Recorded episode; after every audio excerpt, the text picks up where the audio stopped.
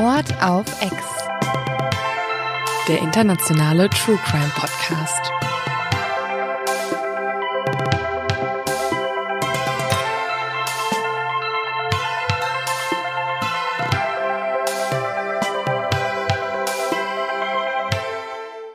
Hallo und herzlich willkommen zu einer neuen Folge Mord auf Ex. Mein Name ist Lynn Schütze. Mein Name ist Leonie Bartsch. Und ähm, wir haben heute eine etwas besondere Folge, eine sehr aktuelle Folge. Stecken mittendrin. Und deswegen würde ich sagen, starten wir einfach mal direkt. Bist du bereit, Leo? Ja, auf diese sehr, sehr andere, aber sehr spannende Folge. Los geht's.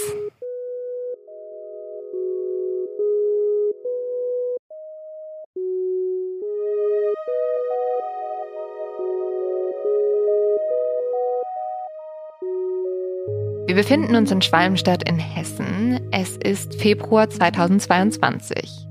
Morgens um 3.30 Uhr steht Andreas auf. Er wäscht sich das Gesicht, zieht sich an und bereitet sich auf die Arbeit vor. Um 4.30 Uhr wird er abgeholt werden.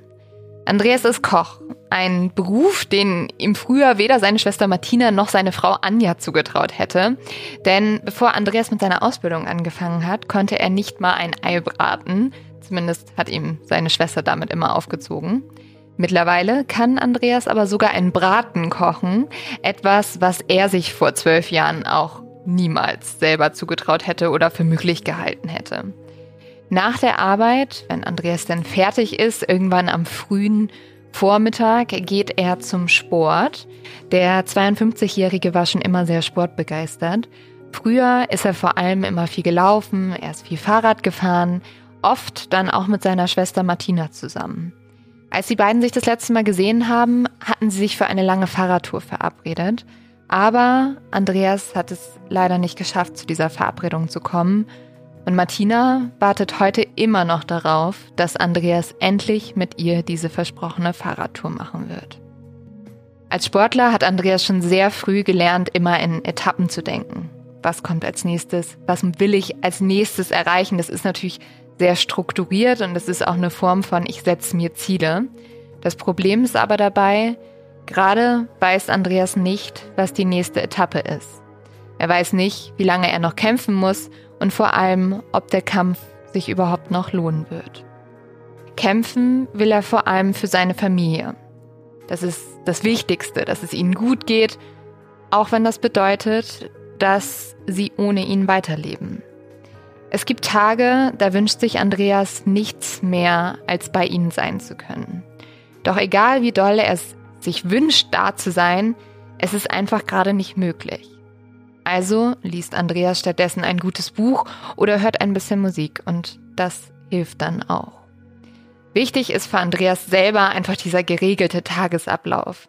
Er gibt ihm Struktur und er hilft ihm auch, nicht seinen Kopf zu verlieren über Fragen wie, was soll ich machen? Hätte ich etwas anders machen sollen? Oder kriege ich jemals mein altes Leben zurück? Die letzte Frage tut am meisten weh. Denn Andreas vermisst nichts mehr als seine drei Kinder und seine Frau Anja. Früher hat er mit ihnen in einem schönen Reihenhaus mit Garten in der hessischen Kleinstadt Babenhausen gewohnt. Anja Daso wohnt immer noch hier. Es ist mittlerweile zwei Jahre her, dass sie Andreas persönlich gesehen hat und auch seine Kinder konnte Andreas seit Anbeginn der Pandemie nicht mehr in die Arme schließen. Sie skypen, sie telefonieren, aber auch nur, wenn Andreas sie erreicht. Denn wenn bei Anja oder Martina da so niemand zu Hause ist, wenn Andreas anruft, gibt es keinen Rückruf. Denn dort, wo Andreas jetzt wohnt, klingelt nie das Telefon. Andreas kann auch nicht mal eben ins Auto steigen und die zwei Stunden von Schwalmstadt nach Babenhausen fahren. Er sitzt fest, ist gefangen. Im wahrsten Sinne des Wortes. Denn Andreas Daso sitzt seit über zwölf Jahren im Gefängnis. Und damit könnte die Geschichte jetzt auch vorbei sein. Schließlich befinden wir uns in Deutschland und Andreas Daso wurde rechtskräftig von fähigen Richtern und Richterinnen verurteilt. Das Problem ist nur, Andreas behauptet bis heute, er habe die Tat nicht begangen und es gibt tatsächlich einige Tatsachen, welche Zweifel aufwerfen und den bösen Verdacht laut werden lassen. Was ist, wenn Andreas recht hat und ein unschuldiger Mann seit über zwölf Jahren im Gefängnis sitzt? Und damit sagen wir erstmal an dieser Stelle Hallo, ihr Lieben. Ihr habt es ja schon gemerkt, das ist keine normale Folge Mord of X, denn normalerweise recherchieren wir ein paar Wochen für einen Fall, erzählen euch das in einer Folge und damit ist die Geschichte für uns meistens auch abgeschlossen. Nicht so aber in diesem Fall, denn wir beschäftigen uns tatsächlich jetzt schon ungefähr zwei Jahre mit dem Kriminalfall der Familie Toll und mit dem Beschuldigten Andreas Daso. Wir stecken also seit zwei Jahren eigentlich ja, drin verrückt. in diesem Mysterium, was damals wirklich passiert ist. Und wir können auch nicht so richtig davon lassen. Unter anderem auch, weil sich immer wieder neue Hinweise auftun und wir immer wieder allem nachgehen. Und dazu auch schon eine Podcast-Reihe veröffentlicht haben, die heißt Die Nachbarn. Mhm. Die kann man auf Spotify, Apple und so weiter hören. Und bald gibt es auch einen Teil 2. Ja, weil bevor ihr jetzt irgendwie so denkt, ist das Teil 2? Ist es soweit? ist es endlich soweit? Nein, ihr müsst euch leider noch ein bisschen gedulden. Aber es hat einen ganz bestimmten Grund, warum wir heute über Andreas da so reden. Und das hat damit äh, zu tun, wo wir morgen hinfahren, ne, Leo? Es geht zurück nach Babenhausen, mhm. denn eine Sache passiert nun, auf die wir sehr lange gewartet ja. haben, auf die Andreas da so sehr lange gewartet hat, auf den Tag hat auch seine Familie jetzt schon ewig gewartet, denn wir haben es ja schon in der Staffel 1 angekündigt, es gibt einen Zivilprozess. Und der findet am 9. März 2022 statt. Das ist dieser Mittwoch. Also, also wenn ihr das jetzt am. Montag hört, ja, übermorgen. Und dort passiert Folgendes. Das Land Hessen klagt gegen Andreas Daso. Dazu gehen wir gleich noch genauer ein. Es ist sehr kompliziert, aber wir werden euch da durcharbeiten, was da überhaupt passiert. Das Entscheidende ist schon mal, diese Klage könnte vielleicht eine Chance sein für Andreas, was jetzt erstmal natürlich absurd klingt. Deswegen sind wir aber unglaublich gespannt auf äh, Mittwoch. Gerade auch, weil wenn das Gericht sich nochmal mit dem Fall beschäftigen sollte, könnten vielleicht auch Hinweise oder neue Zeugen, die wir gefunden haben, vor Gericht treten. Deswegen äh, sind wir sehr nervös. Wir werden natürlich auch vor Ort sein und wir wollen heute schon mal mit euch dazu sprechen. Wir wollen euch erklären, warum ist dieser Prozess vielleicht eine Chance und ähm, kann es durch diesen Prozess zu einem Urteil kommen, das Andreas wieder auf freien Fuß kommen lassen würde. Heute wollen wir uns vor allem auf den Zivilprozess konzentrieren und auch Menschen zu Wort kommen lassen, mit denen wir jetzt schon sehr lange Kontakt haben und die ihr auch schon kennt. Das ist zum Beispiel Anja Daso, die äußert sich in dieser Folge. Wir sprechen mit Martina, mit dem Rechtsanwalt Christoph Lang. Das war der erste Anwalt von Andreas und der war auch damals in seinem Prozess der Verteidiger, als Andreas für schuldig erklärt wurde. Wir sprechen außerdem mit Strafverteidiger Dr. Gerhard Strate, der ihn ja jetzt vertritt. Und wir sprechen mit einer Person, wo wir sehr aufgeregt sind. Das hat sehr lange gedauert. Wir sprechen nämlich mit Andreas Daso selbst. Es ist so verrückt. Also wir haben knapp zwei Jahre versucht, ein Interview mit Andreas Daso zu bekommen und wurden immer wieder abgeblockt. Und jetzt, vor ein paar Wochen, hatten wir tatsächlich die Chance. Es war auch ganz absurd, es niemandem sagen zu dürfen zu diesem Zeitpunkt noch. Aber ähm, ja, wir haben mit Andreas gesprochen. Ähm, und ein Teil dieses Interviews oder zumindest ein, zwei Fetzen würden wir gerne ähm, auch hier abspielen. Und für alle, die jetzt denken, oh Gott, um was geht es? Wer sind diese Leute? Ähm, wir haben eben schon im Prolog kurz Andreas Daso vorgestellt. Wie gesagt, Andreas Daso sitzt seit über zwölf Jahren jetzt im Gefängnis. Er ist ein verurteilter Mörder, ähm, der aber sagt, er hat die Tat nicht begangen. Es gibt viele Menschen, die für ihn kämpfen. Und tatsächlich gibt es auch viele Zweifel, dass er diese Tat begangen hat. Das heißt, selbst wenn ihr jetzt den Podcast Die Nachbarn nicht gehört habt, ihr könnt diese Folge trotzdem hören. Es wird alles aufgegriffen werden. Für uns ist es nur sehr besonders, dass wir mit Andreas da so gesprochen haben, weil es lange abgeblockt wurde. Mhm. Und deswegen würden wir auch gerne gleich am Anfang eine Frage von ihm direkt beantworten lassen. Und diese Frage wirkt erstmal relativ einfach. Wir haben ihn nämlich gefragt, Andreas, wie geht's dir überhaupt? Den Umständen entsprechend, ich meine, das ist immer so ein Standardsatz, den ich sage, aber es ist wirklich so. Ähm, man ist in einer speziellen Situation und ähm, ich sage halt einfach, ich schaue, was ich machen kann, damit es mir gut geht, damit es der Familie draußen gut geht. Und insofern sage ich halt immer den Umständen entsprechend gut. Draußen wäre es eine ganz andere Situation, wie hier drin, das ist klar. Aber das heißt auch, dass natürlich nicht immer alles so einfach ist, wahrscheinlich, oder? Nein, nein, einfach ist es nicht, überhaupt nicht. Ja, also, ähm, dass es nicht einfach ist im Gefängnis, kann sich, glaube ich, jeder denken. Ähm, vor allem, wenn es stimmen sollte, was Andreas jetzt sagt, dass er unschuldig im Gefängnis ist. Und da muss ich direkt mal kurz unterbrechen, denn ich würde sagen, Lynn, ist es Zeit für einen Rückblick, oder? Ja, ich glaube, wir müssen jetzt erstmal kurz erklären, was ist überhaupt passiert, wie kam es überhaupt, dass Andreas in diesem Gefängnis sitzt.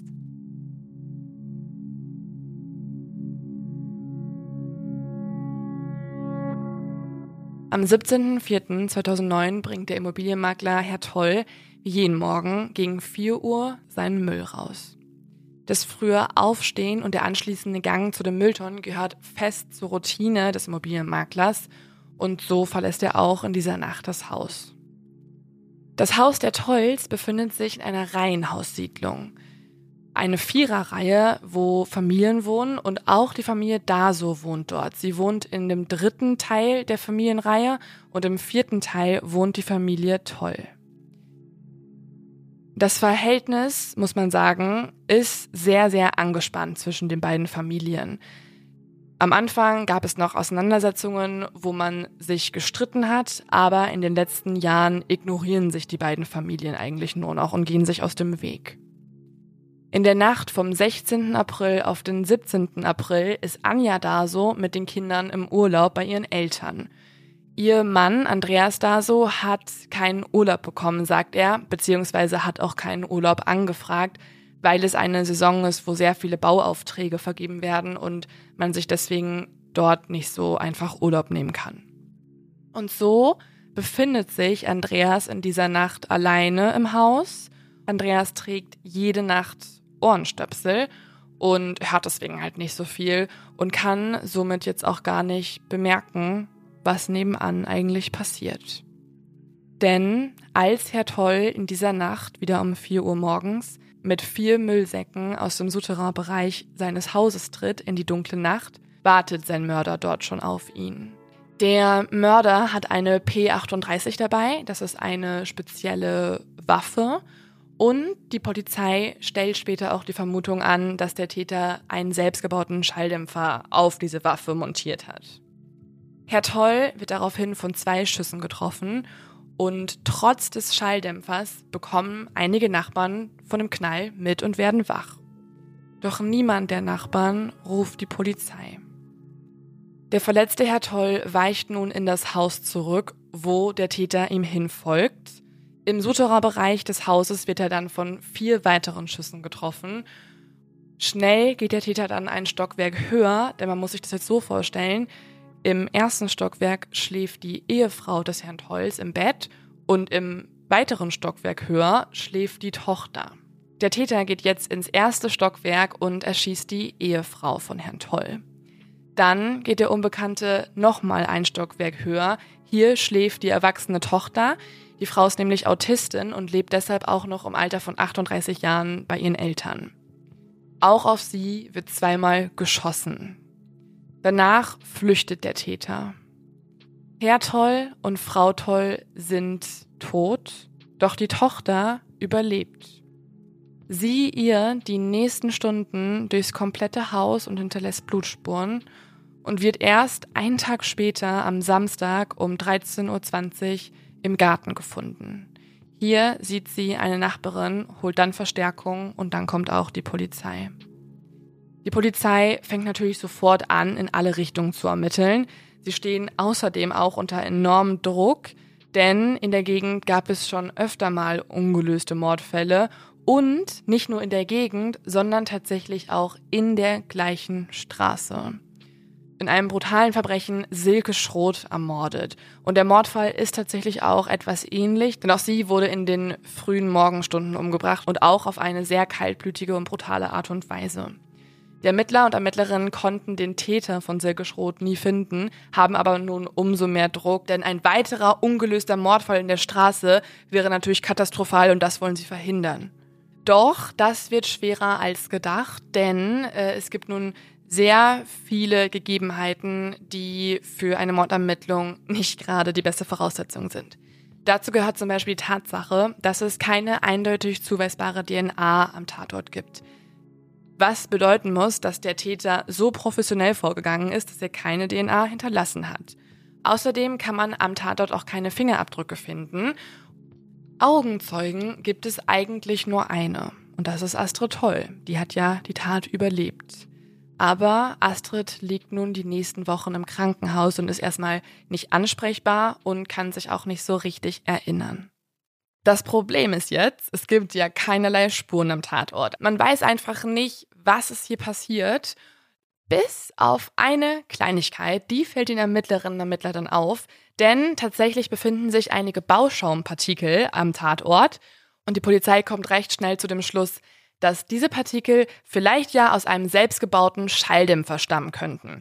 Also muss ich das so vorstellen, man findet so ein bisschen Bauschaum und wenn man sich einen Schalldämpfer selber baut, dann braucht man dafür vielleicht so eine Flasche oder so, da packt man den Bauschaum rein und dann schießt man damit. Und dann haben sie sich gedacht, okay, vielleicht können wir auf diese Art und Weise den Mörder finden. Und woher weiß man, wie man aus ein bisschen Bauschaum ein Mordwerkzeug bauen kann? Aus dem Internet. World Wide Web. Genau. Und da suchen die Ermittlerinnen und Ermittler jetzt auch und finden eine Schweizer Seite, auf welcher man sich eine Anleitung für einen passenden Schalldämpfer runterladen kann und hier dann im Detail erfährt, wie man denn eigentlich so eine Waffe mit Bauschaum und so einer PET-Flasche überhaupt bauen kann. Und jetzt kommt natürlich die entscheidende Frage für die Polizei, denn passt ja schon zusammen, dass ein Täter sich das vielleicht auch da runtergeladen haben könnte. Und deswegen gucken sie, wer hat sich denn aus dem Umfeld in Babenhausen und Umgebung vor der Tat diese Seite mal angeguckt.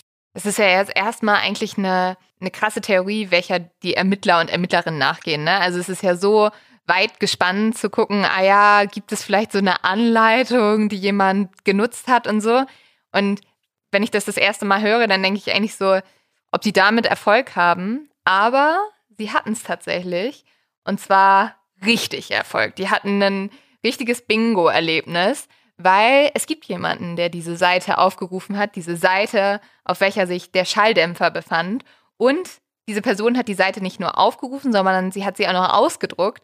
Und das ist der Arbeitslaptop von Andreas Daso. Also es passt perfekt. Der Nachbar ist der Mörder. Das Motiv ist dann auch schnell gefunden für die Polizei. Schließlich gab es ja Beschwerden der Dasos über Ruhestörung. Andreas soll deshalb auch jede Nacht ja mit Ohrenstöpseln geschlafen haben. Also er schien sich von dem Lärm der Familie Toll gestört gefühlt zu haben. Das Fazit ist dann, Andreas Daso ermordete seine Nachbarn, um endlich seine Ruhe zu haben. Und dabei ging er kalkuliert und taktisch vor. Er hat bewusst den Abend ausgewählt, als seine Familie nicht zu Hause war, um in Ruhe diesen Mord begehen zu können. Und im Moment hat die Polizei nur diese Suchanfrage, die reicht aber als Indiz erstmal nicht aus. Sie ist nur ein Indiz. Ein Indiz heißt ein Anzeichen, dass Andreas da so die Tat begangen haben könnte.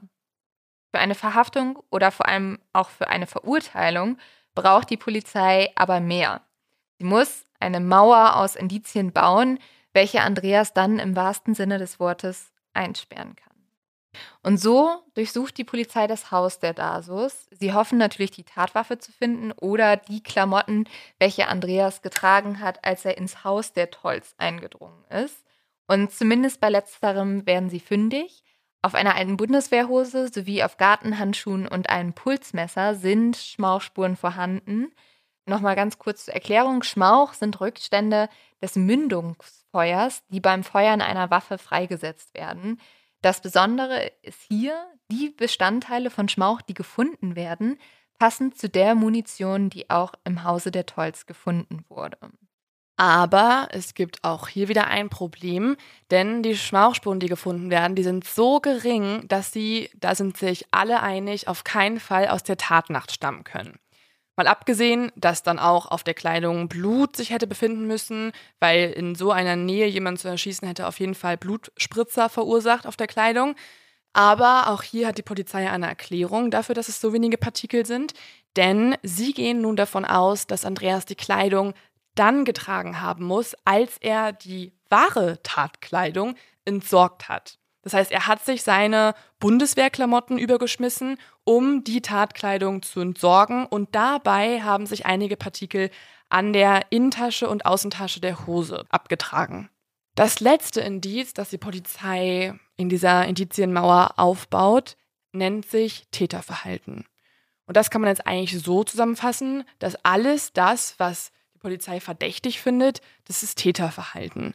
Dazu zählen dann zum Beispiel Suchvorläufe von Anja und Andreas Daso nach der Tat, wo sich beide nämlich informieren, was sind eigentlich Spürhunde, was bedeutet eine DNA-Untersuchung und so weiter.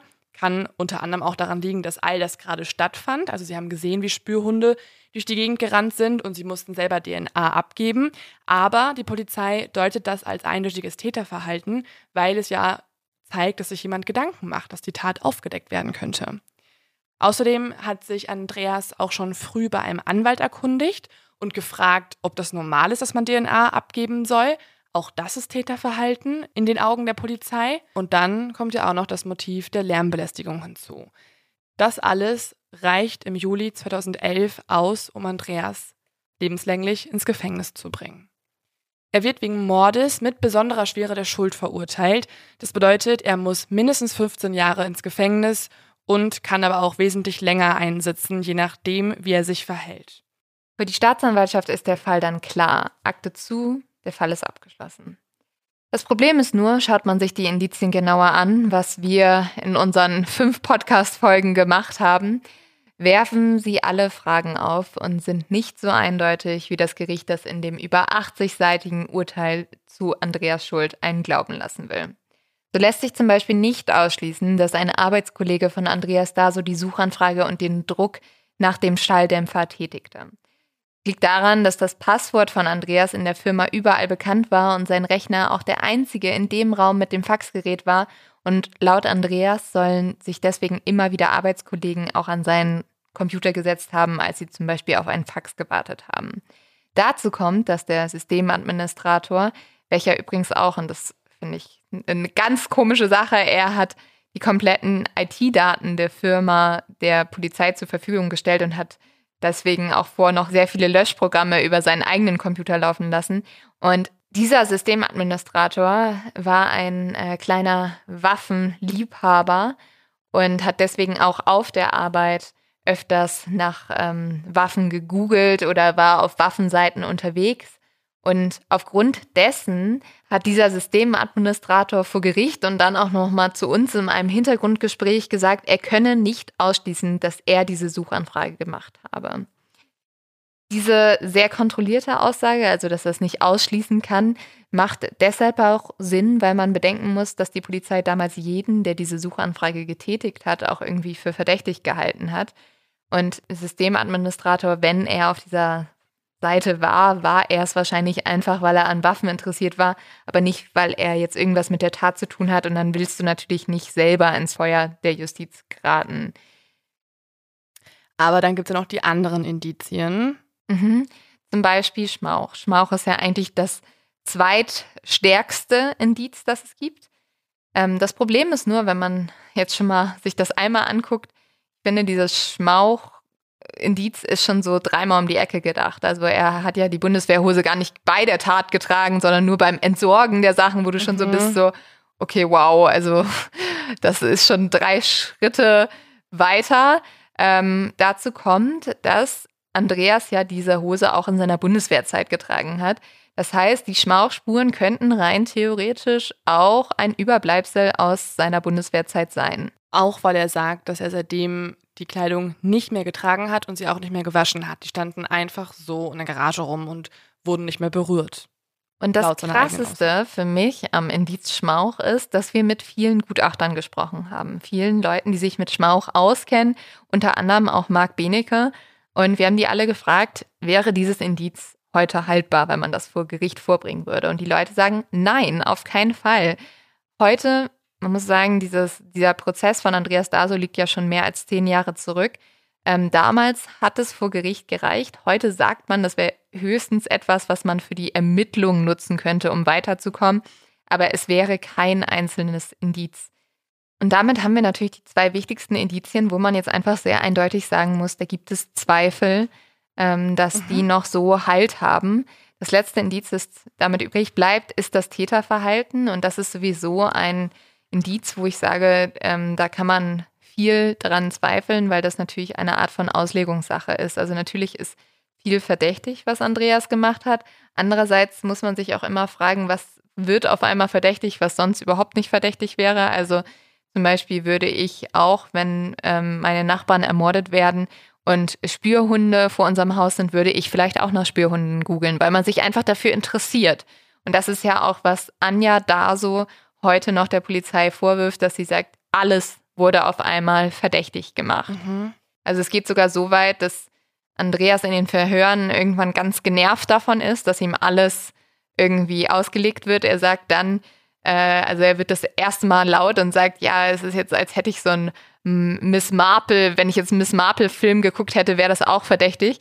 Das Absurde ist, sogar diese, dieser Ausbruch von ihm wird ihm später vorgelegt. Also mhm. das wird später auch noch verdächtig, dass er genau das gesagt hat, ähm, wo man, naja, in einem gewissen Sinne ihn eigentlich bestätigt, dass auf einmal alles verdächtig wird. Und dann haben wir noch nicht mehr darüber gesprochen, was nun der renommierte Strafverteidiger Herr Dr. Strate eigentlich überhaupt in seinem Wiederaufnahmeantrag anbringt. Denn es kommt ja noch was hinzu. Ja, das Krasse ist, ähm, dieser Schalldämpfer wird noch mal mehr entkräftet durch ein neues Schussgutachten des Waffengutachters Philipp Cachet. Der wurde beauftragt von Herrn Dr. Strate. Und die haben sich jetzt angeguckt, funktioniert das überhaupt? Wenn ich diesen Schalldämpfer verwende, also diese Anleitung, ich baue das alles genauso nach, wie diese Anleitung, die ausgedruckt wurde, und versuche dann rhetorisch natürlich diese Tat zu begehen, aber die haben das auf einen Schussstand natürlich nachgeprüft und es funktioniert nicht. Also der Lauf verklemmt immer wieder und dadurch kann man feststellen, dieser Schalldämpfer ist nie zum Einsatz gekommen.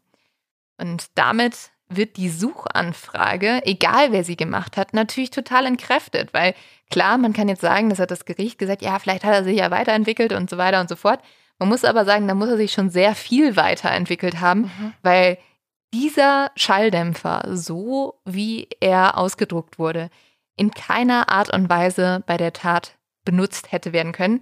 Aufgrund dessen war sich Herr Dr. Strater auch sehr sicher, dass eine Wiederaufnahme passen würde. Es ist ein neues Gutachten. Es wurde auch eine äh, neue Technik angewandt. Das ist immer sehr wichtig für eine Wiederaufnahme. Die haben das Ganze nämlich mit so einer ähm, besonderen Kamera, die alles in so äh, ganz kleinen Bildern aufgenommen hat, gefilmt und dadurch war es eine neue Technik. Und die haben gedacht, ja, gut, wir haben jetzt das wichtigste Indiz entkräftet, weil es war gar nicht der Schalldämpfer. Und wir werden damit auf jeden Fall Andreas freikriegen. Allerdings wird diese Wiederaufnahme abgelehnt, aufgrund dessen, dass es ja schon ein Schussgutachten gab. Und das alles, was wir gerade erzählt haben, ähm, also die Entkräftung der Indizien, die weiteren Zweifel und so weiter, das könnten wir jetzt noch stundenlang mhm. fortführen mhm. und euch ganz viel über die Vergangenheit der ermordeten Familie erzählen, über neue Spuren. Die Frage ist ja auch, wenn es Andreas nicht war, wer. Und dazu folgt halt hier noch ganz viel. Das wäre jetzt viel zu ausufernd. Aber wir haben uns trotzdem ja entschlossen, diese Podcast-Folge aufzunehmen, weil es bald eine Chance geben könnte für Andreas Dase. Und mit bald meine ich in zwei Tagen am Mittwoch. Denn im Prinzip ist das eigentlich jetzt erstmal die letzte große Chance, die sich nennt Zivilprozess. Und das Krasse ist auch, dass all diese neuen Erkenntnisse, die wir haben, ähm, die neuen Zeugen, die wir gefunden haben, die werden ein bisschen egal, also zumindest im rechtlichen Sinne erstmal, wenn diese Chance am Mittwoch nicht klappt. Genau, aber was jetzt passiert, also Zivilprozess und das ganze Verfahren, was es genau bedeutet, ist gar nicht mal so leicht zu verstehen. Und deswegen würde ich hier gerne in einen kleinen Jura-Crashkurs einsteigen.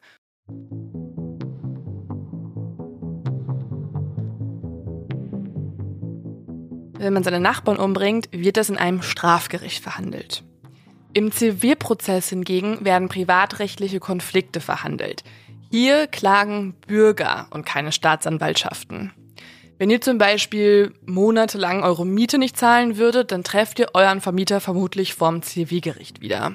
Oder wenn der pöbelnde Typ in der Bar einen anderen Typen einen Zahn rausgehauen hat, dann wird später das Zivilgericht entscheiden, wie viel Geld der Typ ohne Zahn als Schadensersatz beanspruchen kann. Also um konkret zu werden, im Fall Andreas Daso klärt sich im Zivilprozess, ob die Tochter Astrid Toll nach dem versuchten Mord Schadensersatzansprüche geltend machen kann.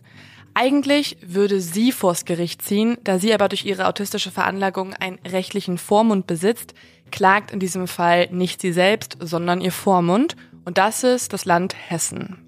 Das Land Hessen wird also nun im Zivilgericht Andreas Daso auf Schadensersatz verklagen, weil er, so das Land Hessen, diesen Schaden ja auch verursacht hat und dafür zahlen soll. In anderen Worten, es geht um Geld. Geld, das Andreas dem Land Hessen schuldet. Ignorieren wir an dieser Stelle mal, dass ja immer noch die Möglichkeit bestehen könnte, dass Andreas unschuldig ist und auch die Tatsache, dass er nach zwölf Jahren Gefängnis und selbstfinanzierten Gutachten und fehlendem Einkommen eigentlich gar kein Geld besitzt. Man natürlich jetzt, wie um Himmels Willen soll das noch eine Chance für Andreas sein? Eben, gut, dass du nachfragst, wie soll das noch eine Chance sein für Andreas? Genau mit dieser Frage kommen wir eigentlich bei unserer wichtigsten Frage der ganzen Folge an. Besteht die Möglichkeit, dass das Zivilgericht zu einem neuen Urteil kommt und nun Andreas für unschuldig erklärt? Und die Antwort ist, die Kurzfassung, ja, die Chance besteht. Die lange Antwort ist natürlich wieder ein bisschen komplizierter. Denn tatsächlich ist es so, dass das Zivilgericht jetzt nicht an das Urteil des Strafgerichts zuvor gebunden ist. Das heißt, die Richterinnen und Richter in diesem Fall müssen zwar die Akten des Strafverfahrens beziehen und lesen und durcharbeiten, aber sie müssen mit diesen Akten ihre eigene richterliche Überzeugung gewinnen und sich selbst erarbeiten. Das heißt, sie können nicht einfach sagen, das Urteil besteht und jetzt entscheiden wir, wie viel Schaden musst du zahlen. Das geht nicht. Das heißt, auch wenn dieses Urteil von damals vor zwölf Jahren Andreas für schuldig gesprochen hat, dann kann das Zivilgericht zu einem anderen Ergebnis kommen und die Zivilrichterinnen und Richter können Andreas für unschuldig halten. Aber wie wäre denn genau der Weg dahin? Also müssen wieder neue Zeugen vernommen werden oder wird der Prozess quasi sogar total neu von neuem nochmal gestartet? Ja, das ist auch eine gute Frage, denn ähm, tatsächlich betrifft diese Frage sehr viele juristische Feinheiten und unterschiedliche Verfahrensgrundsätze bei Strafprozessen, die unterschiedlich sind im Gegensatz zu Zivilprozessen. Aber ich würde sagen, diese Frage geben wir an dieser Stelle einfach mal ab. Und zwar an jemanden, der schon seine eigene Erfahrung mit diesem Thema gemacht hat. Denn Andreas Daso hatte ja damals einen Verteidiger, das ist Christoph Lang, der hat auch schon in unserer ersten Staffel gesprochen. Er war damals der zugeordnete Pflichtverteidiger und auch Jahre später lässt ihn der Fall nicht los. Manchmal, sagt er selber, bekommt er noch Infos über den Fall, irgendwie aus der Presse oder von Anja Daso oder Herrn Dr. Strate persönlich. Und deswegen konnte er uns auch eine Auskunft dazu geben, was denn jetzt eigentlich passieren wird. Und das ist seine Erklärung. Im Prozess ist es so, dass derjenige, der den Anspruch stellt auf Schadenersatz, muss die Tatsachen, die diesen Schadenersatzanspruch belegen, muss er darlegen und beweisen. Das heißt, das Land Hessen muss jetzt sagen, der Herr Daso hat am 2009 mit zwei Schüssen die äh, Astrid Toll verletzt. Die Verletzungen sind so und so. Und deswegen ist dieser und jener Schaden entstanden.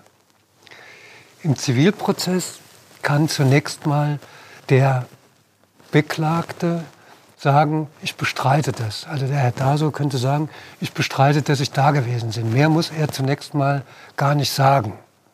Dann muss quasi wie in dem Strafprozess der Kläger, in diesem Fall das Land Hessen, sagen, du warst aber da, weil die Tatwaffe die und die gewesen ist, die Spuren die und die gewesen sind. Das heißt, sie müssten quasi dieselben Beweismittel benennen, die in dem Strafprozess schon vernommen worden sind. Das spannend wird es ja, wenn das Landgericht sagen würde, nee, wir sind der, kommen nicht zu der Überzeugung, dass der Herr da so war.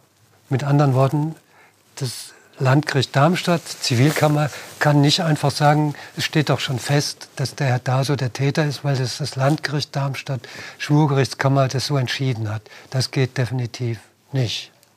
Die können nicht einfach das Urteil übernehmen. Und die Frage, deswegen habe ich gesagt, ich kann es letztendlich nicht äh, beantworten, weil ich mir nicht überlegt habe bisher, was könnte der Herr da so profitieren, wenn das Landgericht Darmstadt sagt, ähm,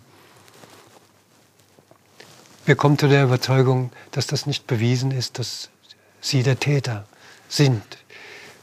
Da fragen Sie den Herrn Strate, der hat sich das schon überlegt. Ähm, bin ich mir sicher.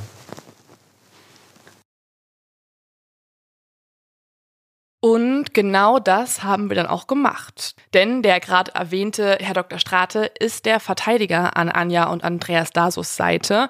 Und er ist derjenige, der die Verteidigung im Zivilprozess übernehmen wird. Nicht nur das, Strate ist ja ein kleiner Star, ein Medienstar mittlerweile. Ja, so wird er auch offene Medien genannt, der Staranwalt. Ähm, das ist, weil er oft prominente Angeklagte vertritt oder auch in bekannten Prozessen die Verteidigung übernimmt. Man bekommt von ihm aber auch an anderer Stelle was mit. Alle, die die Netflix-Serie Dick Deeper geguckt haben, haben gesehen, dass er ein Part von Wolfgang Silavs zusammengestellten Superteam ist. Und dann gibt es ja auch ein paar Schlagzeilen, von denen ihr vielleicht auch in letzter Zeit mitbekommen habt. Denn ähm, Olaf Scholz wurde ja verklagt wegen seiner Rolle im Cum-Ex-Skandal. Und yep, das war Strate. Der hat Olaf Scholz verklagt. Wir haben äh, Herrn Strate angerufen, wollten fragen, wie er sich jetzt auf den Prozess vorbereitet, was seine Strategie ist und wir erreichen ihn zwischen dem ersten und dem zweiten Tor des HSVs. Da hatte er noch Zeit für ein paar Antworten und hat uns das ganze Szenario einmal eingeordnet. Also es gibt ja dann zwei Szenarien. Einmal das Szenario, dass der Anspruch auf Schadensersatz besteht. Was, wie geht's dann weiter? Ja, also der Anspruch auf Schadensersatz besteht natürlich nicht, wenn eine Beweisaufnahme stattfindet und diese zum Ergebnis hat, dass ähm, Andreas Daso nicht der Täter war. Oder jedenfalls es nicht bewiesen ist, dass er der Täter war. Mhm. Und darüber müssen wir uns halt streiten. Das ist das einzige Thema. Und ich bin gespannt, was dabei rauskommt. Aber gibt es denn Zeit, jetzt Mittwoch darüber zu streiten? Ja, es wird mit Sicherheit erstmal so sein, dass das Gericht ein Rechtsgespräch mit den Parteien sucht und seine Vorstellungen über äh, den weiteren Gang des Verfahrens auch darlegt. Und da haben dann beide Parteien dazu Stellung zu nehmen. Ich werde natürlich dafür votieren, dass das Gericht in eine Beweisaufnahme eintritt. Und die Gegenseite wird sagen, das, was im Urteil des Landgerichts Darmstadt aus 2011 drin steht, das ist alles gut und richtig und bestens begründet. Mhm. So wird es ablaufen. Und dann kommen wir noch zu einem Teil des Gesprächs mit Herrn Strate. Der hat meine persönliche Hoffnung auf eine neue Beweisaufnahme etwas abgeschwächt. Denn als ich ihn gefragt habe, ja, was das mit der Beweisaufnahme überhaupt bedeutet und was er erwartet, da sagt er das. Ja, also richtig Beweisaufnahme veranstalten, also Zeugen hören, Sachverständige hören. Mhm. Das ist das ist die Entscheidung, die das Gericht treffen muss. Da bin ich äh, im Moment auch noch unsicher, ob sie das tun werden. Weil es ist natürlich schon eine gewaltige Anstrengung, auch für das Zivilgericht. Und die Gerichte sind im Moment alle überlastet. Jedenfalls beklagen sie das und behaupten, ja. das seien sie. Also deshalb ist die Bereitschaft zu einem solchen Vorgehen nicht unbedingt immer als selbstverständlich vorauszusetzen. Und jetzt persönlich einfach von Ihrer Einschätzung her, denken Sie nicht, dass das Gericht sich schon irgendwie auch eine Meinung gebildet hat? Weil Sie hatten ja auch schon die Akten eingefordert und. Also mit Sicherheit, äh, jedes Gericht bildet sich vorher schon eine Meinung, aber will natürlich die Parteien dazu anhören. Und äh, ich denke, die haben sich natürlich auch all das durchgelesen, was wir im Wiederaufnahmeverfahren mit guten Gründen vorgetragen haben. Und mhm. werden sicherlich auch erkannt haben, dass das ähm, Landgericht Kassel, was sich in der Wiederaufnahme damit befasst hat, doch in vielen Dingen auch recht oberflächlich war. Das Oberlandesgericht in äh, Frankfurt hatte sich mehr Mühe gegeben, aber seine Begründung war letztlich auch äh, doch ganz am Schluss so, dass sie zwar gesagt haben, okay, das mögen gute Gründe sein, aber letztlich wird dadurch das Urteil nicht in Frage gestellt. Mhm. Also das werden wir sehen. Und wenn jetzt doch aber entschieden wird, nein, wir gehen nicht in die Beweismittelaufnahme, der Anspruch auf Schadensersatz besteht laut unserer Meinung, wenn das Zivilgericht so urteilt, was wäre dann die Folge? Dann könnten wir noch in die Berufung gehen. Aber und was, wenn auch da kein Erfolg ist? Wäre dann die Folge des Andreas? Ja, dann ist, äh, dann ist jetzt erstmal zumindest das Zivilverfahren beendet. Mhm. Im Rahmen des Strafverfahrens äh, können wir natürlich noch weiterhin auf äh, nach neuen Beweismitteln und neuen Beweistatsachen Ausschau halten. Das werden wir natürlich auch tun. Und Sie haben ja mit Ihrem Podcast auch dazu beigetragen. Ja. Aber trotzdem wissen wir ja nicht, was passieren wird. Also ähm, es gibt immer noch die Möglichkeit, dass eben das Gericht eine Beweisaufnahme beantragt und dann werden nochmal sehr, sehr viele neue Dinge aufgerollt und es wird nochmal sehr, sehr spannend in diesem Prozess. Jetzt fragt man sich natürlich auch, passiert das denn auch wirklich in echt? Und dementsprechend haben wir einmal recherchiert, gibt es vielleicht sogar einen Fall, wo der Zivilprozess jemanden wieder in die Freiheit gebracht hat.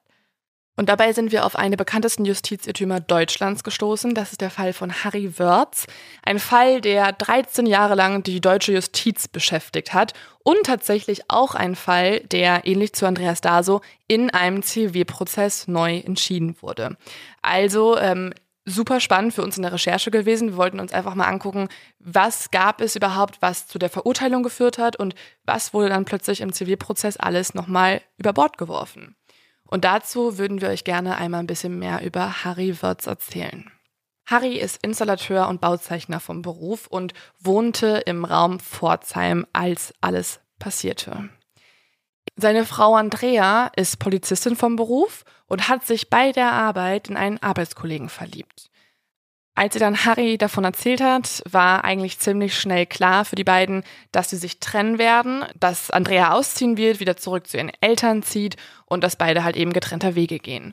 Und so passiert es dann auch. Andrea zieht zurück zu ihren Eltern und hat auch dann weiterhin die Affäre mit diesem Liebhaber. Die beiden besprechen das, Andrea und ihr neuer Freund. Dieser ist jedoch verheiratet und kann seine Ehefrau nicht verlassen. Seine Ehefrau weiß aber von Andrea und hat ihn gebeten, dass ja, das Ganze einfach fortgeführt wird. Hauptsache, er bleibt bei ihr und den Kindern. Und so geht Andrea, also in dem Moment Harrys Ex-Frau, eine offene Beziehung mit dem Liebhaber von der Arbeit ein. Harry andererseits kommt damit eigentlich ganz gut zurecht. Auch er verliebt sich neu, er führt auch eine neue Beziehung und macht mit seinem Leben weiter bis sich plötzlich alles im Jahr 1997 verändern sollte. In der Nacht steigt ein unbekannter Mann in Andreas Elternhaus ein. Dort stranguliert er Andrea mit einem Schal, wohl in der Absicht, sie zu töten. Man fand keine Einbruchsspuren, was bedeutet, dass Andrea den Täter womöglich gekannt haben muss und auch ihm die Tür geöffnet haben muss. Andreas Vater, ebenfalls ein Polizeibeamter, findet sie um kurz nach zwei Uhr nachts bewusstlos auf dem Boden liegen. Durch erste Hilfemaßnahmen kann er seine Tochter auch wiederbeleben. Das Problem seit diesem Moment ist jedoch, dass Andrea durch die Hirnschäden, durch den Sauerstoffmangel beim Erdrosseln schwer behindert ist. Sie ist seitdem ein Pflegefall, kann widersprechen oder noch anderweitig Auskünfte über den Täter geben. Nach der Tat verdächtigt man aber direkt jemanden aus Andreas Liebesleben. Also ihren aktuellen Freund oder eben den Ex-Mann, Harry. Da der Geliebte jedoch ein Alibi hat, das ihm seine Ehefrau gibt, fällt dieser Ermittlungsansatz recht schnell weg und wird nicht weiter verfolgt. Und so bleibt Harry über. Harry erfährt jedoch alles andere als eine faire und legale Ermittlung, denn es passieren so viele Dinge in den Ermittlungen, die man wirklich nicht glauben kann. Zum Beispiel ist eins der Hauptindizien gegen Harry die Zweifel von Andreas Vater an Harrys Unschuld. Denn das Problem ist, Andreas Vater hatte ihn noch nie leiden können und war auch von Anfang an gegen ihre Beziehung. Komischerweise hat nämlich jetzt aber auch genau dieser Mensch, also Andreas Vater, die belastendsten Indizien hervorbringen können. Denn er sagt zum Beispiel, dass Andrea immer Angst vor Harry hatte und es hätte sie in Tagebucheinträgen niedergeschrieben, aber ihr Vater, also ne, der das er jetzt hervorbringt, hätte diese Tagebucheinträge leider verbrannt und so kann man sie nie finden, aber sie werden im Gerichtssaal hervorgebracht und als Indiz gewertet. Krass. Also da, obwohl man nie gesehen hat. Nein, genauso wie ein Großteil von Andreas Möbeln, die vernichtet der Vater auch. Und auch hier kann man dann also nie wirklich schauen, gibt es eigentlich DNA von Harry, gibt es irgendwelche Spuren von Harry. Man hat auch nicht kontrolliert, ob sein Auto noch warm war, weil er hätte ja auch einen warmen Motor haben müssen, wenn er zu Andreas Haus hingefahren mhm. ist und von dort geflüchtet ist. Und es gibt einfach so viele kleine Puzzlestücke, die nicht richtig zusammenpassen. Aber vor Gericht werden super viele belastende Indizien daraus geschustert und hinzu kommen auch unzählige weitere Ermittlungspannen, die auftreten. Letztendlich muss man sagen, hatte man gegen Harry aber eigentlich gar nichts mehr in der Hand und hat zum Beispiel auch nie wirklich gegen den eigentlichen Liebhaber von Andrea ermittelt. Es ist ja auch so, dass der Täter einen Schlüssel gehabt haben muss, weil es ja keine Einbruchsspuren gibt. Das heißt, Andrea hat ja ihrem Täter geöffnet oder er ist selber hereingekommen. Und zum Beispiel hat der aktuelle Liebhaber einen Schlüssel zu der Wohnung, wohingegen Harry das gar nicht mehr hatte. Jetzt beginnt für Harry Wörth ein unendlich großer Kraftakt gegen die Justiz. Er muss nämlich gegen sehr, sehr viele Urteile ankämpfen und es beginnt mit dem Urteil am 16. Januar 1998. Da verurteilt ihn das Landgericht Karlsruhe wegen versuchten Totschlags zu elf Jahren Gefängnis. Und wir haben an dieser Stelle mit unserem Podcast-Kollegen Philipp Fleiter gesprochen, der in seinem Podcast Verbrechen von nebenan auch schon über den Fall Harry Wörz gesprochen hat und dafür auch das Urteil durchgearbeitet hat. Und deswegen haben wir ihn gefragt, was ist dir dabei aufgefallen beim Durchlesen des Urteils? Ja, das erste Wörz-Urteil ist wirklich ein Schlag ins Gesicht. Für die Ermittler und das Gericht stand im Prinzip von Anfang an fest, dass Harry Wörth der Täter sein muss. Alles andere hat man einfach unter den Tisch fallen lassen, obwohl es mindestens einen anderen sehr Verdächtigen gab, von dem sich die meisten mittlerweile sicher sind, dass er der Täter war. Und um Harrys Schuld zu belegen, hat das Landgericht Karlsruhe damals ja Beweise in Anführungsstrichen aufgeführt, die eigentlich gar keine waren. Da ist zum Beispiel ein Schmierzettel aus Harry Wörths Zelle, auf dem er den Mord angeblich gesteht. Und obwohl das Gericht in seinem Urteil selbst schreibt, dass dieser Zettel unglaubwürdig ist, sieht es ihn trotzdem als Beleg für Harrys Schuld und das passt ja irgendwie null zusammen. Dann ist da zum Beispiel noch ein Wollschal, der um den Hals des Opfers gefunden wurde und der angeblich die Tatwaffe sein soll, aber gar nicht zu den Drosselspuren am Hals passt. Und an diesem Schal wurden DNA-Spuren festgestellt, die laut Gericht eindeutig auf Harry Wörz als Täter hinweisen. Allerdings können die Spuren genauso gut von seinem Sohn stammen, dem der Schal eigentlich gehört hat. Und ich könnte noch ewig so weitermachen. Es wirkt einfach so, als habe man Harry Wörths unbedingt verurteilen wollen, egal ob die Fakten das wirklich hergeben oder nicht. Ja, und all diese Gründe nimmt Harry bzw. seine Verteidigung auch nun zum Anlass und legt Revision ein. Diese wird jedoch vom Bundesgerichtshof im August 1998 verworfen. Man sagt hier, nein, es gibt keinen Zweifel, dass das Strafgericht vorher richtig entschieden hat. Harry Wörz ist ohne Zweifel der Täter. Und jetzt kommt es zu einer Sache, auf die ja auch nun Andreas Daso und Anja Daso und die ganze Familie hofft, denn der Fall wird im Zivilprozess nochmal neu aufgerollt. Aber das heißt, ähm, Harry Wirz hat jetzt auch diesen Zivilprozess, der ja eigentlich erstmal gegen ihn mhm, ist. Genau ist es in dem Fall gegen ihn, weil dadurch, dass Andrea ja nun ein Pflegefall ist und auch mit sehr hohen Kosten das Ganze verbunden ist, wollen die Eltern von Andrea Harry Wörz auf Schadensersatz verklagen. Also ziemlich ähnlich auch zu dem Fall von Andreas da, so der auch wegen Schadensersatz für die Pflege von der Tochter von Herrn Toll und Frau Toll verklagt werden soll. Und, wir haben ja gerade in unserem Jura-Crash-Kurs gelernt, das ist ein Fall fürs Zivilgericht.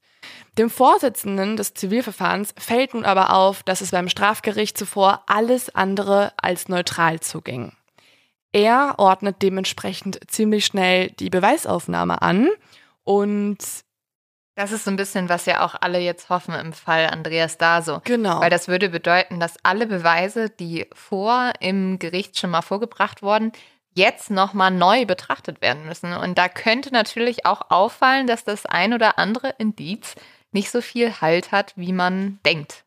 Das ist nämlich genau das, was jetzt im Fall von Harry Wörz passiert. Also etwas, ähm, womit Andreas Eltern nicht gerechnet haben, weil sie dachten, ja, sie bekommen nun finanzielle Unterstützung.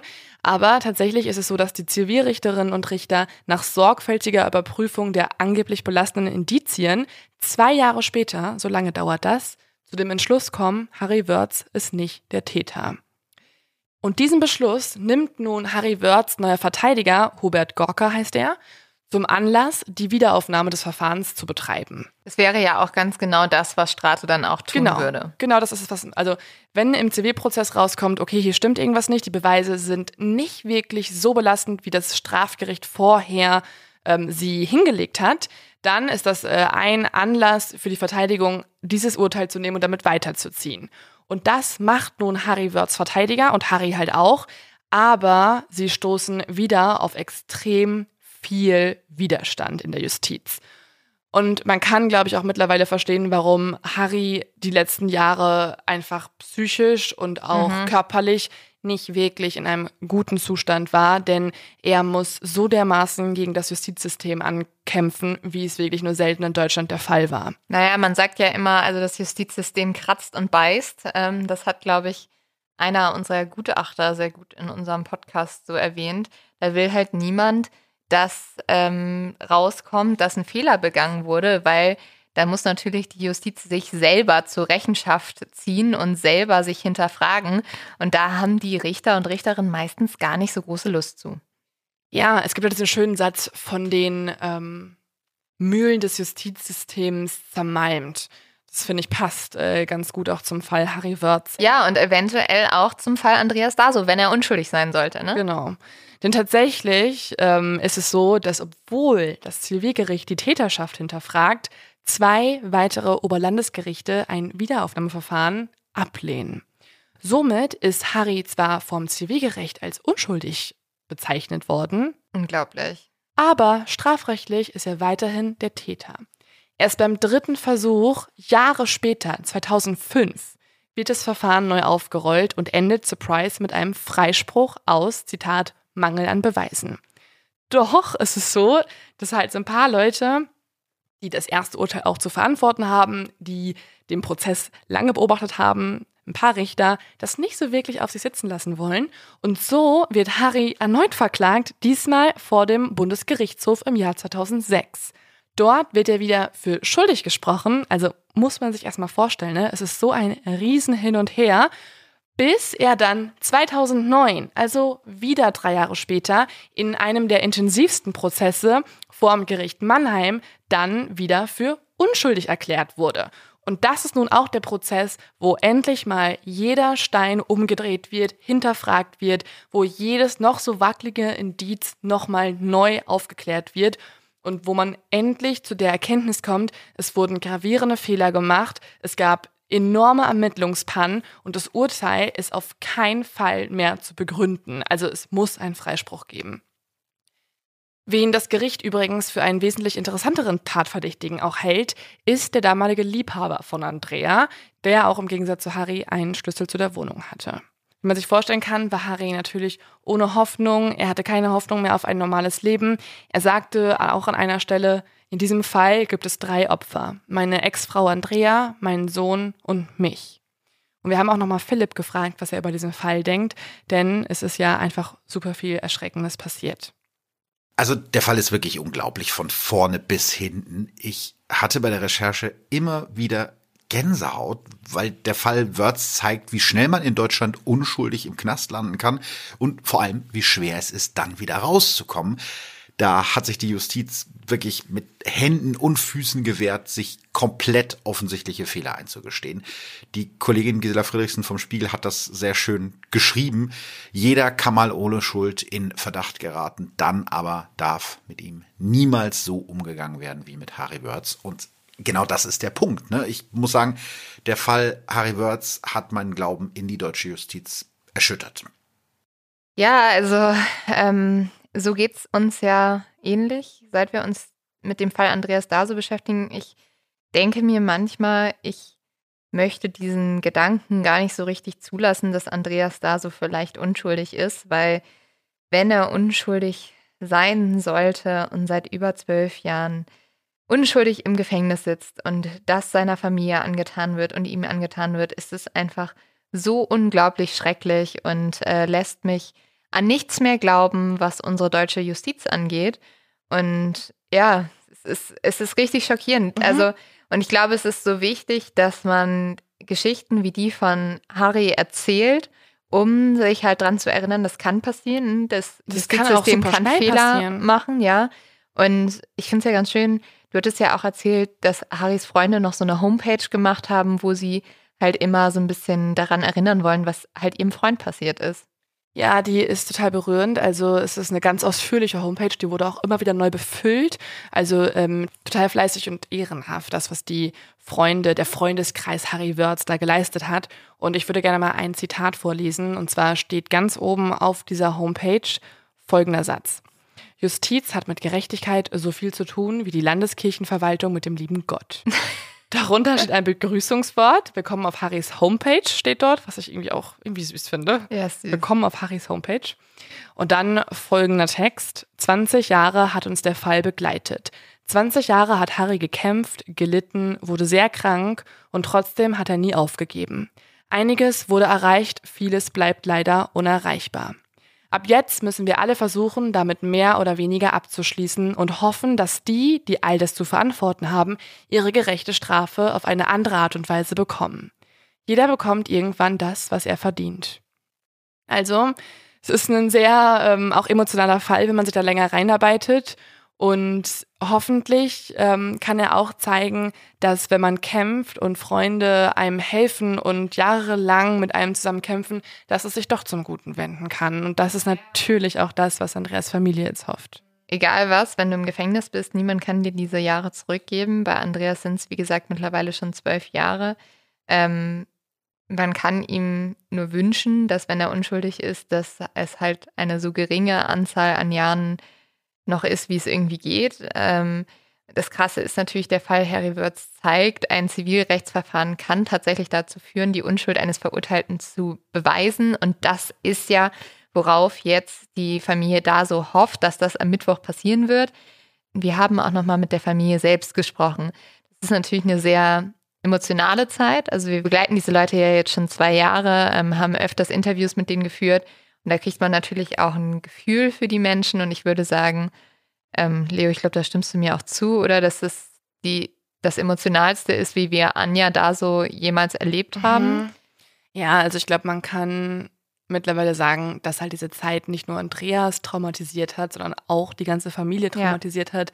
Ähm, man versucht natürlich rational zu bleiben und hoffnungsvoll zu bleiben, aber der Schmerz und auch vor allem der Vertrauensverlust sitzt halt tief. Und das merkt man einfach. Also als wir jetzt da waren, hat man gespürt, dass es sehr viel Kraft gekostet hat und auch immer weiterhin noch Kraft irgendwie da sein muss. Und es ist so schwer, die überhaupt noch irgendwo herzubekommen. Man weiß nicht mehr, woher man die bekommen soll. Ja, und man ist natürlich auch super aufgeregt. Also Anja da so weiß, sie ähm, wird am Mittwoch dort stehen. Es werden auch sehr viele Medien anwesend sein. Ähm, werden vielleicht auch Leute anwesend sein, die gegen Andreas sind und sie ist sehr aufgewühlt. Sie äh, läuft im Moment auch mehr als sonst, hat sie uns verraten. Ja, sie hat gesagt, das ist die einzige Zeit, wo es wirklich einigermaßen ruhig neben dem Kopf ist. Ja. Wenn sie die Erde spürt und die Luft im Wald einatmet, dann geht es alles, sonst ist es ziemlich stressig und emotional aufregend. Aber das würde ich sie jetzt auch noch mal ganz kurz selber erzählen lassen. Oder ist irgendwo so ganz viel Energie gerade drin, viele Gespräche und ja, wir haben tatsächlich nochmal ähm, alle Punkte, die, die wir zusammen äh, suchen, nochmal die Ideen dazu. Äh, Dr. Strate bereitet sich vor. Wir wissen aktuell noch gar nicht, was passiert, wie wird dieser Prozess aussehen. Ja, ist alles noch so ein bisschen offen aktuell. Offen ist leider auch noch, wie lange Andreas tatsächlich noch im Gefängnis sitzen muss. Nämlich selbst wenn das Zivilgericht ihn für unschuldig erklärt, heißt das nicht, dass Andreas sofort rauskommt. Das bedeutet nur, dass eine neue Wiederaufnahme möglich ist, was natürlich trotzdem eine große Chance ist.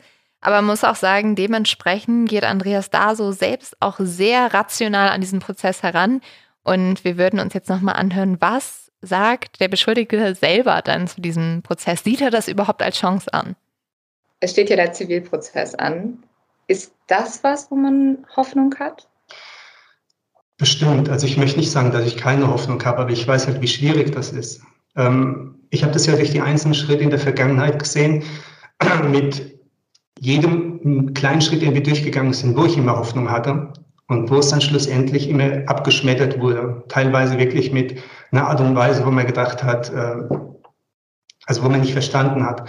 Und äh, der Zivilprozess ist natürlich eine Hoffnung. Man kann aufbauen, aber selbst wenn das jetzt im Zivilprozess gut laufen würde, also sprich, wenn die Richterinnen oder Richter sagen würden, ich schaue mir das jetzt mal richtig an, was da ist und blockiere nicht, wie es bei den anderen war, dann gibt es ja eigentlich nur eine, eine eindeutige Entscheidung. Dann muss es ja, sage ich mal, für mich gut gehen. Aber selbst das würde heißen, dass ich ja nicht aus, aus Haft rauskomme. Es würde ja nur bedeuten, dass dann ein Freispruch im Zivilprozess stattfindet, der eventuell zu einer Wiederaufnahme im Strafrecht führen könnte. Das heißt, wir reden da weiterhin nicht von Tagen, Monaten, wir reden da von Jahren. Aber es wäre trotzdem was Positives in die richtige Richtung. Also ich sehe das schon relativ realistisch. Ich bin da nicht jemand, der sagt, super, äh, ein, zwei, drei Tage oder vier Wochen. Ähm, das ist in, der, in dem Justizsystem, wo wir drin sind, ist das unrealistisch. Ganz anders, ähm, als man denken würde, oder? Ich finde, er hat sich super kalkuliert und rational an, mhm. wohingegen ich glaube, mein erster Gedanke wäre, ich bin einfach wütend und aufgeregt und emotional, aber er ist da schon viel, viel ähm, ausgeglichener, als ich gedacht hätte. Ja, ich glaube, also da würde ich gerne dann nochmal genauer eingehen, sobald wir die Nachbarn 2 machen. Ähm, man, man, man hat Andreas auch in unserem Gespräch angemerkt, dass er, glaube ich, sehr realistisch auch an die Sache rangehen muss, um nicht zu zerbrechen. Also mhm. man merkt ihm auch an, dass er, glaube ich, äh, sehr viel in Therapie ist und dass dort selbst mit ihm viel drüber gesprochen wird, wie gehe ich auch damit um, wenn jetzt zum Beispiel wieder ein Rückschlag kommen würde. Ich glaube, davor hat er sehr viel Angst. Mhm. Deswegen ist er auch so rational, was ihn zum Beispiel sehr unterscheidet von Martina Daso, also Andreas Schwester. Die versucht so ein bisschen noch die Augen davon zu verschließen, glaube ich, dass es auch die Möglichkeit gibt, dass Andreas am Mittwoch nicht freigesprochen wird. Das hat mir tatsächlich auch ein bisschen das Herz zerbrochen, als wir mit ihr gesprochen haben, weil Martina hat sehr viel Hoffnung in den Mittwoch. Ich hoffe, dass sich diese Hoffnung für sie bestätigen wird. Deswegen ist es aber auch eines der emotionalsten Interviews, die wir geführt haben. Und ich würde da gerne jetzt auch noch mal kurz reinhören, ähm, damit ihr auch noch mal miterleben könnt, äh, wie die Stimmung bei Martina da so ist zum Zivilrechtsprozess. Wichtig ist, dass man darf seinen Glauben und seine Hoffnung nicht verlieren. Und ähm, das ist fürs ganze Leben wichtig. Und wir hoffen weiterhin und glauben auch daran, dass es zum, sich zum Guten wenden kann und dass die Wahrheit ans Licht kommt und dass der Andreas freigesprochen wird und dass wir ihn dann mit nach Hause nehmen können. Also man darf auch nach bald zwölf Jahren die Hoffnung nicht aufgeben und den Glauben. Ja. Also wenn es tatsächlich so ist, dass er freigesprochen wird, das hoffen wir ja, dann ist der, der Gedanke, die Tür geht auf oder wir dürfen vielleicht sofort mitnehmen. Und ähm, ja, dann darf er natürlich erstmal nach Hause kommen und dann gehe ich mit ihm shoppen. Dann darf er alles kaufen, was er braucht. Ihm wird ja nicht mehr viel passen. Ja, also von dem her kriegt alles, was er braucht, inklusive Sportschuhe. Und äh, natürlich auch, falls es nicht mehr da wäre, ein Fahrrad, weil wir haben ja immer noch die Radtour offen. Wir haben ja ähm, damals in der Woche, wo er verhaftet wurde, haben wir uns ja zu einer Radtour verabredet. Die steht ja bis heute aus. Und äh, die fordere ich auch ein, wenn er wieder bei uns ist. Ja, also egal was, ähm, Martina selber wünsche ich sehr, dass sie irgendwann diese versprochene Radtour bekommen wird mhm. mit ihrem mhm. Bruder. Es zerbricht mir jedes Mal das Herz, mit ihr zu reden, gerade weil ich selber auch einen Bruder habe und man da total mitfühlen kann.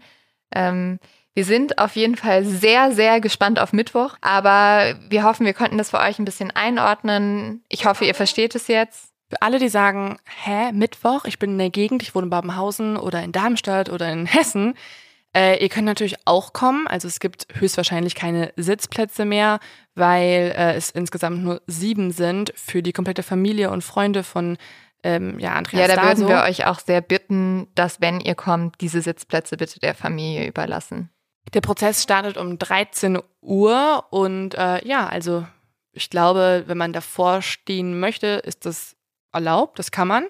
Ähm, andererseits haben wir auch noch zwei andere Ankündigungen. Wenn ihr sagt, nee, ich schaff's nicht zum Prozess, dann könnt ihr trotzdem darüber was erfahren, denn wir sind äh, Mittwochabend zu Gast bei Zerwakis Optenhöfe live und berichten von dem Ausgang des Prozesses. Auch da bekommt ihr live mit, was am Mittwoch alles passieren wird. Also um 21.15 Uhr auf Pro7 läuft das.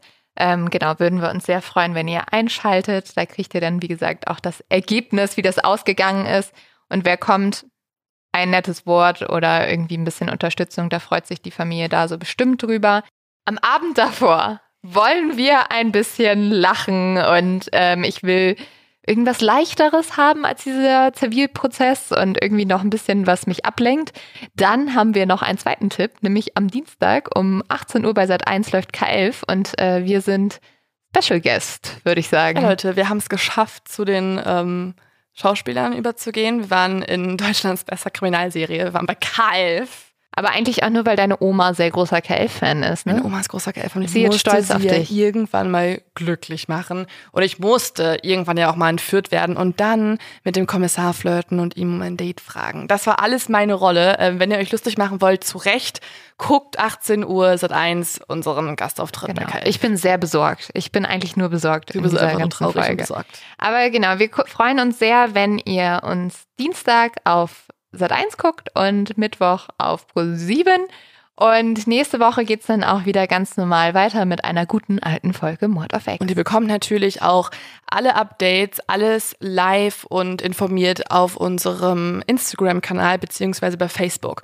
Da werden wir nächste Woche eigentlich rund um die Uhr verfügbar sein. Wir werden alles Mögliche hochladen. Wir werden wahrscheinlich euch komplett zuspammen, falls ihr uns folgt.